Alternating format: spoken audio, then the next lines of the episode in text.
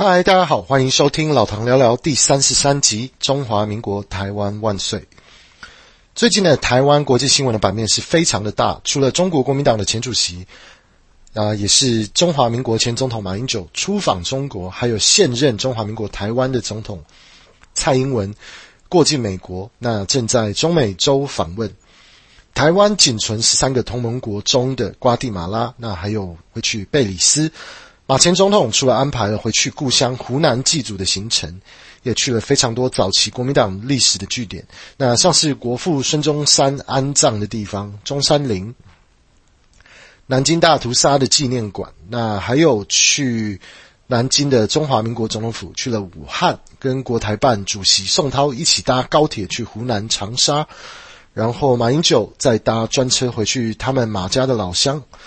湖南省湘潭市湘潭县茶恩市镇双阳村，跟着马家的四个姐妹祭祖。那马前总统的这个行程争议是非常大的，因为这个行程是以马英九基金会的名义，带着台湾年轻的学生去中国做两岸的交流。但是不少人分析，这是一个被中共当作统战傀儡的一个策略，呃，一个策划。那基本上中华民国的前总统跟现任。总统同个时间点各自去世界，呃，两大强权，那做争议性非常高的参访，所以台湾最近在呃国际新闻上面是非常的热闹。呃，老唐是觉得马英九跟蔡英文这双面的外交行，那这个事实上我都是觉得是值得肯定的。那先说蔡英文这边，啊、蔡英文这个外交行本来就一就是争议性非常强的一个行程。但是入境美国纽约，还打算在加州洛杉矶跟现任的参议会议长麦卡锡见面。那麦卡锡也是，也就是说，现在是新一任的裴洛西。那中共当然是发飙，积极提出抗议，对美国发出抗议，说这是挑战一中原则，还挑战中国红线的行为。那也是反对台美有任何外交上面的来往。那美国白宫的回应是中国不应该过度反应。因为把这个台湾的，甚至是把这个台湾的非官方的行程当作是一个借口，对台湾武力威胁。那蔡英文总统这个行程本来就是专机载满了全世界主流西方媒体的记者团，那还有台湾媒体的记者团。那基本上这个就是一个国际性的大外宣。那他，呃，民进党政府啊，蔡英文的政府就是要让世界看到台湾。那洪都拉斯跟台湾断交之后，台湾台湾仍然呃还是有盟友的支持，也认同是个，也认同中华民国台湾是主权独立的国家。那蔡英文的这个行程都是非常合理的，那也是非常必须的。民进党政府上任后，外交也算是节节败退，总是要做出点呃成绩，才能对国民有才能对国民有些交代。那我确实是看到民进党政府虽然少了几个同盟国，不过反正在国际上的地位也算是越来越大，而且国际知名呃度也越来越高。最近还有日媒评论说，英国呃因为最近几天成功进入了 CPTPP 这个国际贸易协定的圈子，那下一个非常有可能就是台湾。老唐是呃敢做这个可以做这个大胆的预测，台湾不但近年。应该是可以顺利的进入台 CPTPP，呃，台美贸易也将会有重大的突破。过去已经跟美国签署二十一世纪台美贸易协定，那现在正在是谈判中。那谈判的结果，那预测也是在近期，呃，将会有签署的，就是重大台美贸易上协定的突破。那双方的相关产业。将会是呃有会互相受惠，那造成贸易上向前迈向一大步，所以台湾未来几年的经济应该是可以期望的。民进党政府治理台湾，事实上台湾的贸易跟经济水准都已经是达到呃这个国家前所未有的进展，那还有规模，那事实上也是帮台湾开创新局，展望世界，而不是死守两岸。那在老唐看来，这个就是台湾奇迹二点零是正在实现中。那一九六零年代的台湾，那也是靠了美国，呃，打开了台湾贸易外销的机会，拿了不少呃美国的补助跟优惠，那也给了台湾第一次的台湾奇奇迹的机会。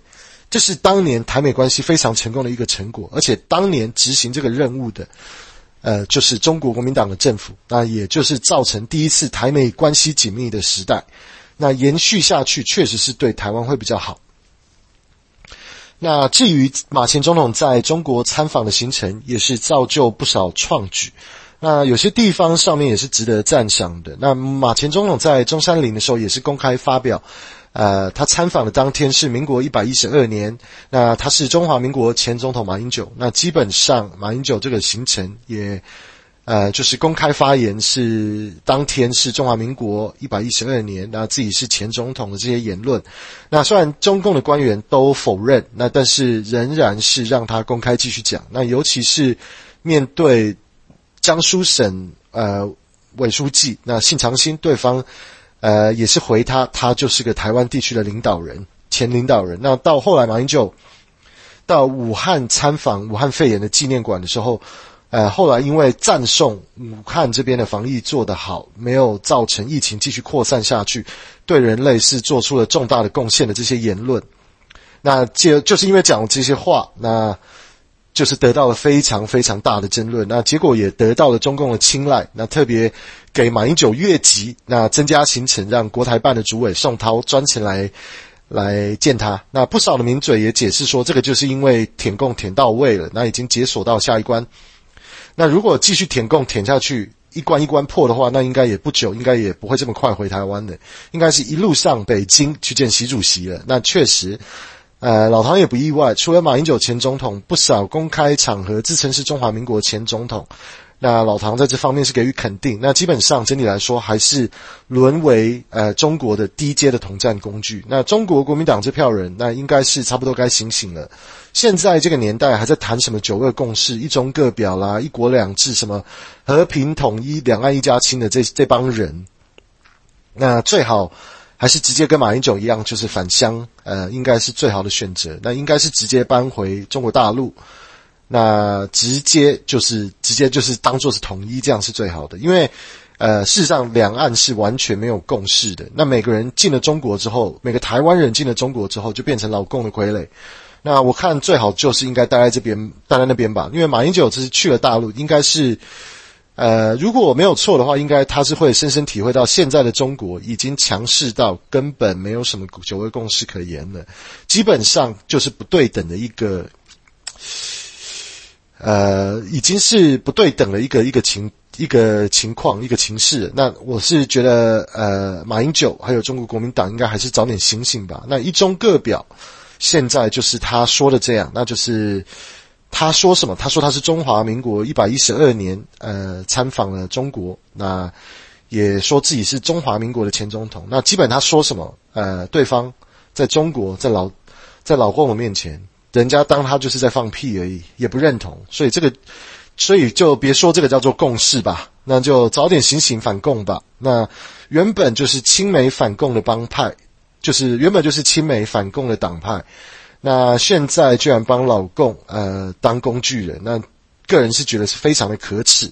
那也不代表说老唐就是支持民进党或什么的，就是只是觉得说这些中国国民党的这一帮人应该要早点醒了。OK，那老唐就说到这集。那现在马英九跟蔡英文的两个。呃，这个行程，那我们大家就继续观望。那这个市场是非常精彩的，然后也在世界上，在国际上也是做得到非常大的版面。那台湾的呃能见度也是变得非常的高。OK，那谢谢大家收听，拜拜。